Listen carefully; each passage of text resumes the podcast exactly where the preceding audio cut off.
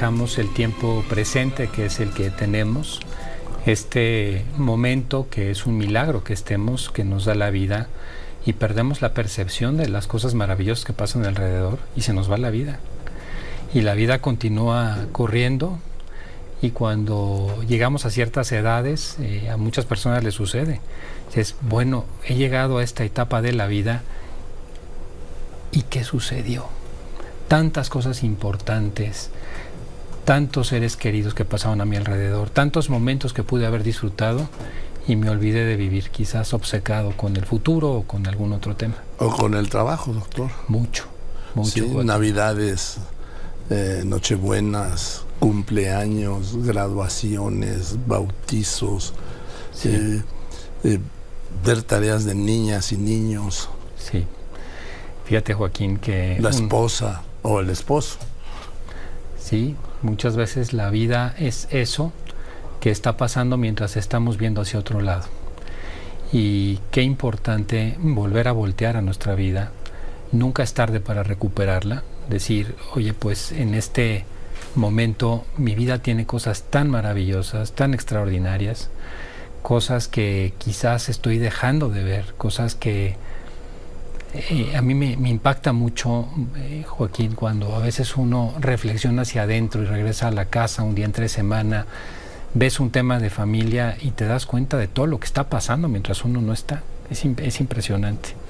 Pero sí, eso es lo que nos puede pasar muchas veces, que nos olvidemos de vivir, que vivamos la vida como testigos y no como actores. ¿Y tenías hoy el tema? Sí. Sí, Joaquín, hoy, hoy el tema tiene Esto fue, mucho perdón, que ver. nada más de, de, este momento que me acordé de aquella entrevista. Sí. Que Joaquín, pues esto tiene mucho que ver con, la, con las actitudes de, frente a la vida. Si yo ahora te dijera, Joaquín, hoy estamos viviendo el momento en el mundo con mayores niveles de ansiedad y depresión que recordemos en ninguna otra generación, es verdad. Pero también si te digo, estamos viviendo uno de los momentos con mayor esperanza de vida en el mundo y que cada vez más gente llega en mejores condiciones físicas a más edad, también es verdad si menciono que eh, estamos en una circunstancia de una crisis planetaria, ecológica, que estamos viendo los problemas que está generando el cambio climático, es verdad. Pero si te digo que hoy también tenemos la tecnología y los medios para llegar a no solamente no contaminar, sino hacer mucho más, también es verdad. Joaquín, la vida es un conjunto de claroscuros. Hay en la vida cosas negativas y cosas positivas. Y lo importante es cómo enfrentamos nosotros esas cosas que nos ocurren, de qué manera las leemos, cuál es nuestro paradigma. Paradigma es esa manera en que nosotros vemos la realidad. Paradigma es como si yo me pusiera unos lentes de oscuros, por ejemplo, en tono medio azul, y estoy viendo la realidad de un modo, pues todo lo veo azul.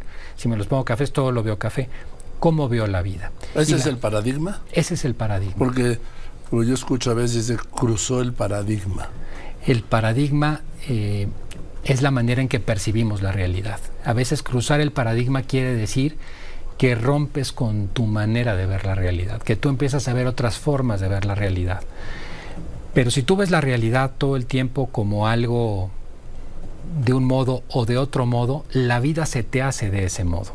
Me explico. Nosotros podemos ver la vida a través de, yo lo veo así, de dos grandes paradigmas. La vida la podemos ver en un paradigma de queja, en un paradigma en el cual las cosas, y con razón, podemos estarnos quejando, nos podemos quejar de cómo nos ha ido el día de hoy, de cómo estuvo el tráfico el día de hoy, de cuál es la situación del mundo, cuál es la situación del país, o verla en un paradigma de agradecimiento.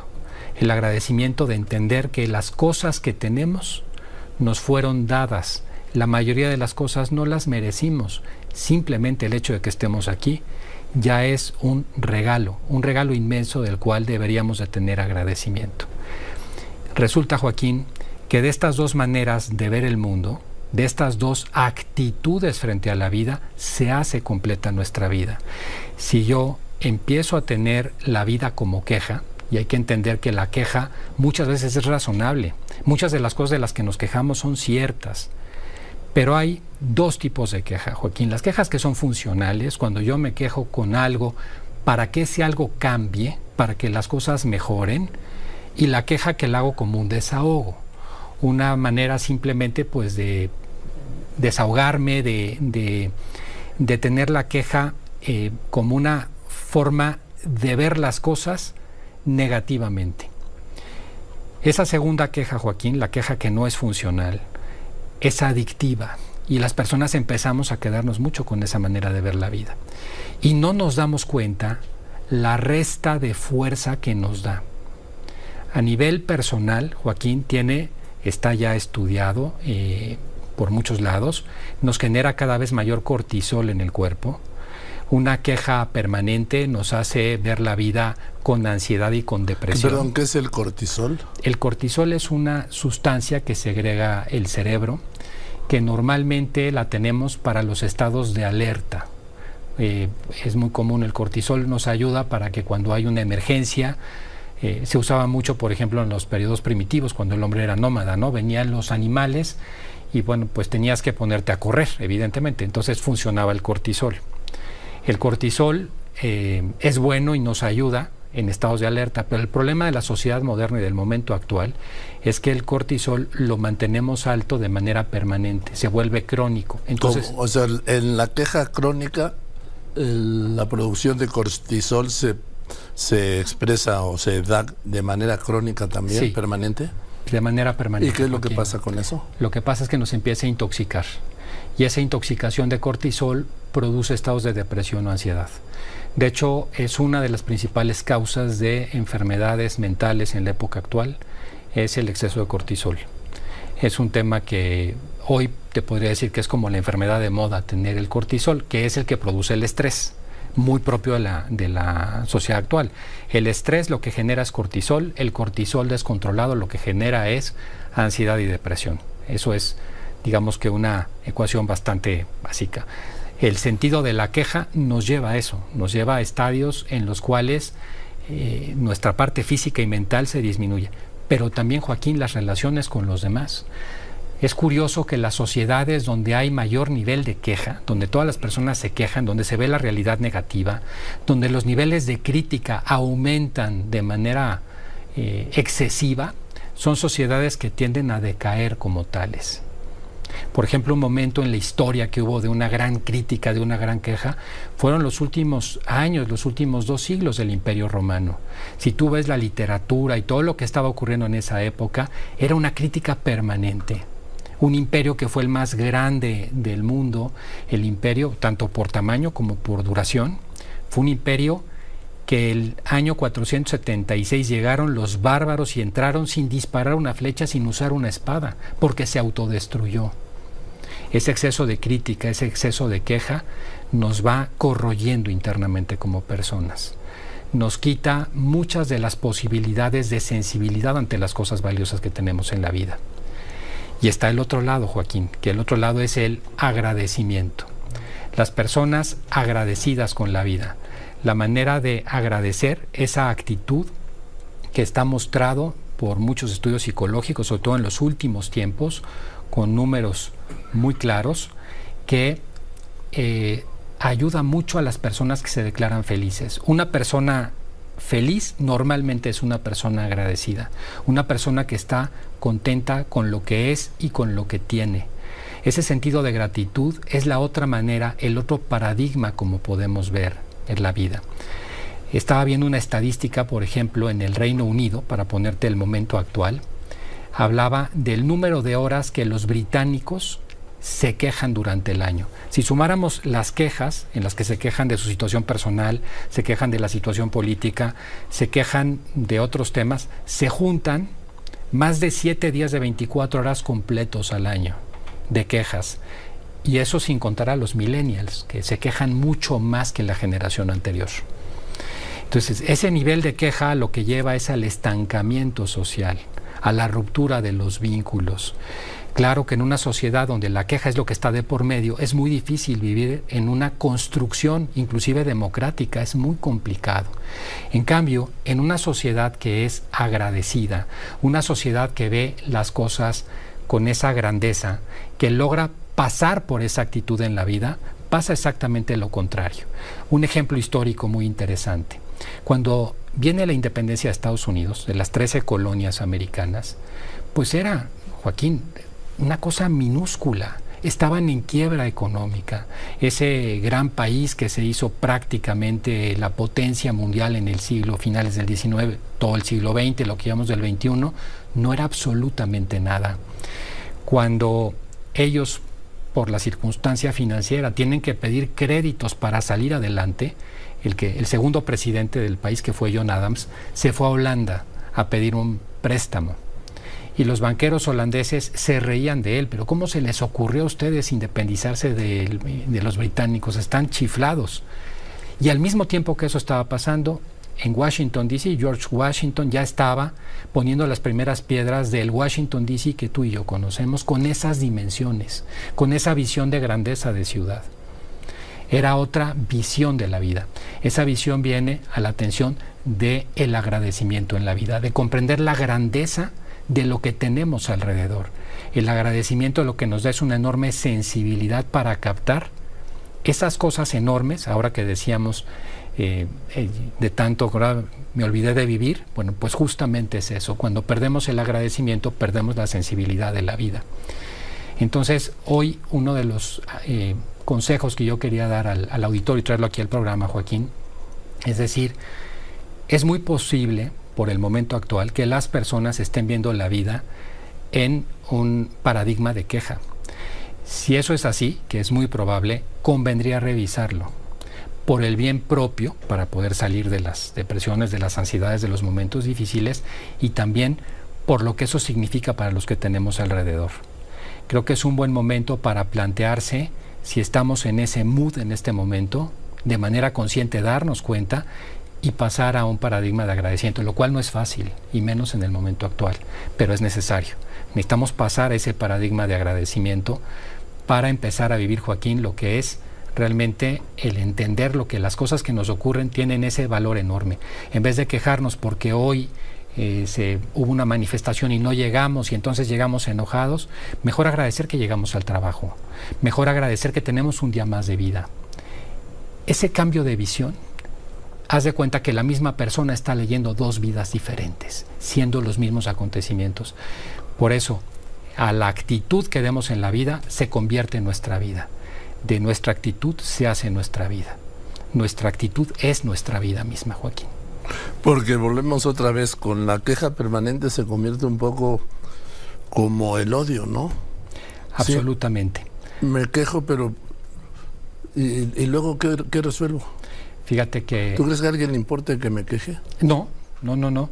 al contrario. Me quejo conmigo, ¿no? Al contrario, Joaquín. Fíjate que estaba viendo aquí una frase de Amiel que dice, hablando de la queja, el criticismo convertido en hábito, tic y sistema es la abolición, fíjate lo que dice, de la energía moral, de la fe y de toda clase de fuerza. A ver, ¿lo puedes repetir, por favor?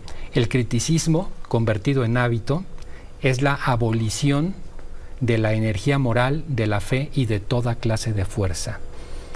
O sea, que sin darnos cuenta, cuando nos volvemos críticos, estamos no solamente no resolviendo nada, cuando nos estamos quejando todo el tiempo, estamos perdiendo nuestra propia fuerza interior. Y como sociedad no se diga. Yo te podría decir, ¿en dónde está la clave de los países que se desarrollan, que crecen? En su visión del agradecimiento y ver las cosas en sentido positivo.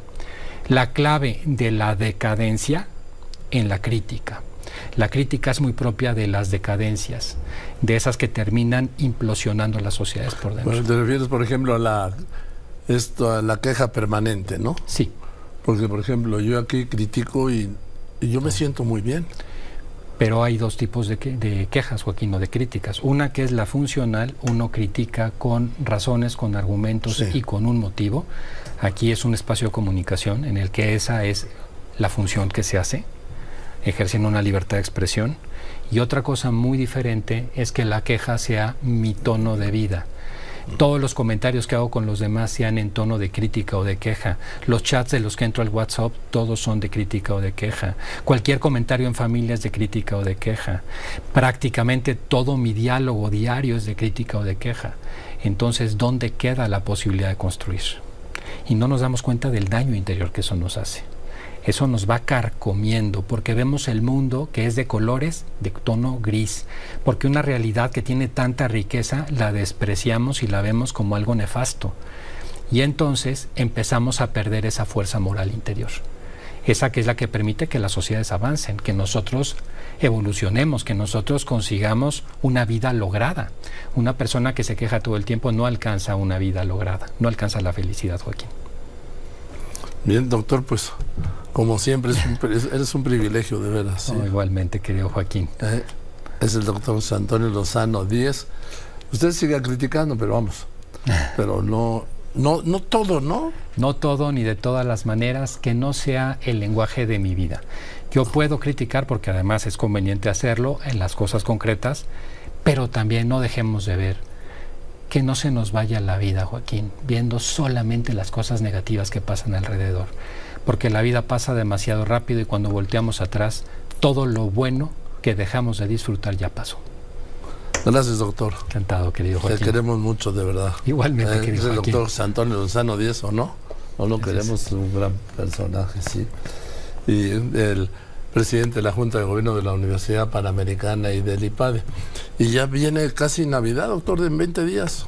Ya, Joaquín, viene un nuevo año, un nuevo ciclo. Yo creo que es una época importante para que todos reflexionemos pensar lo que ha ocurrido durante todo este año con nuestra vida y pensar también qué es lo que mejor podemos hacer para el año que viene.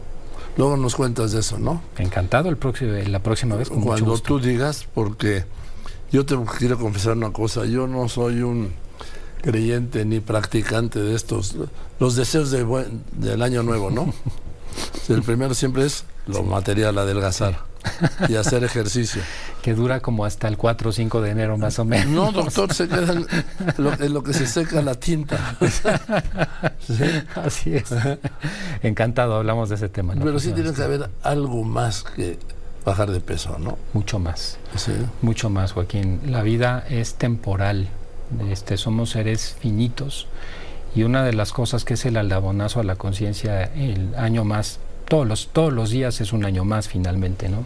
Lo que pasa es que hay veces que de manera simbólica nos ayuda a recordarlo, que esta vida, Joaquín, va pasando y pasa rápido y conviene ver, bueno, qué estoy haciendo con ella.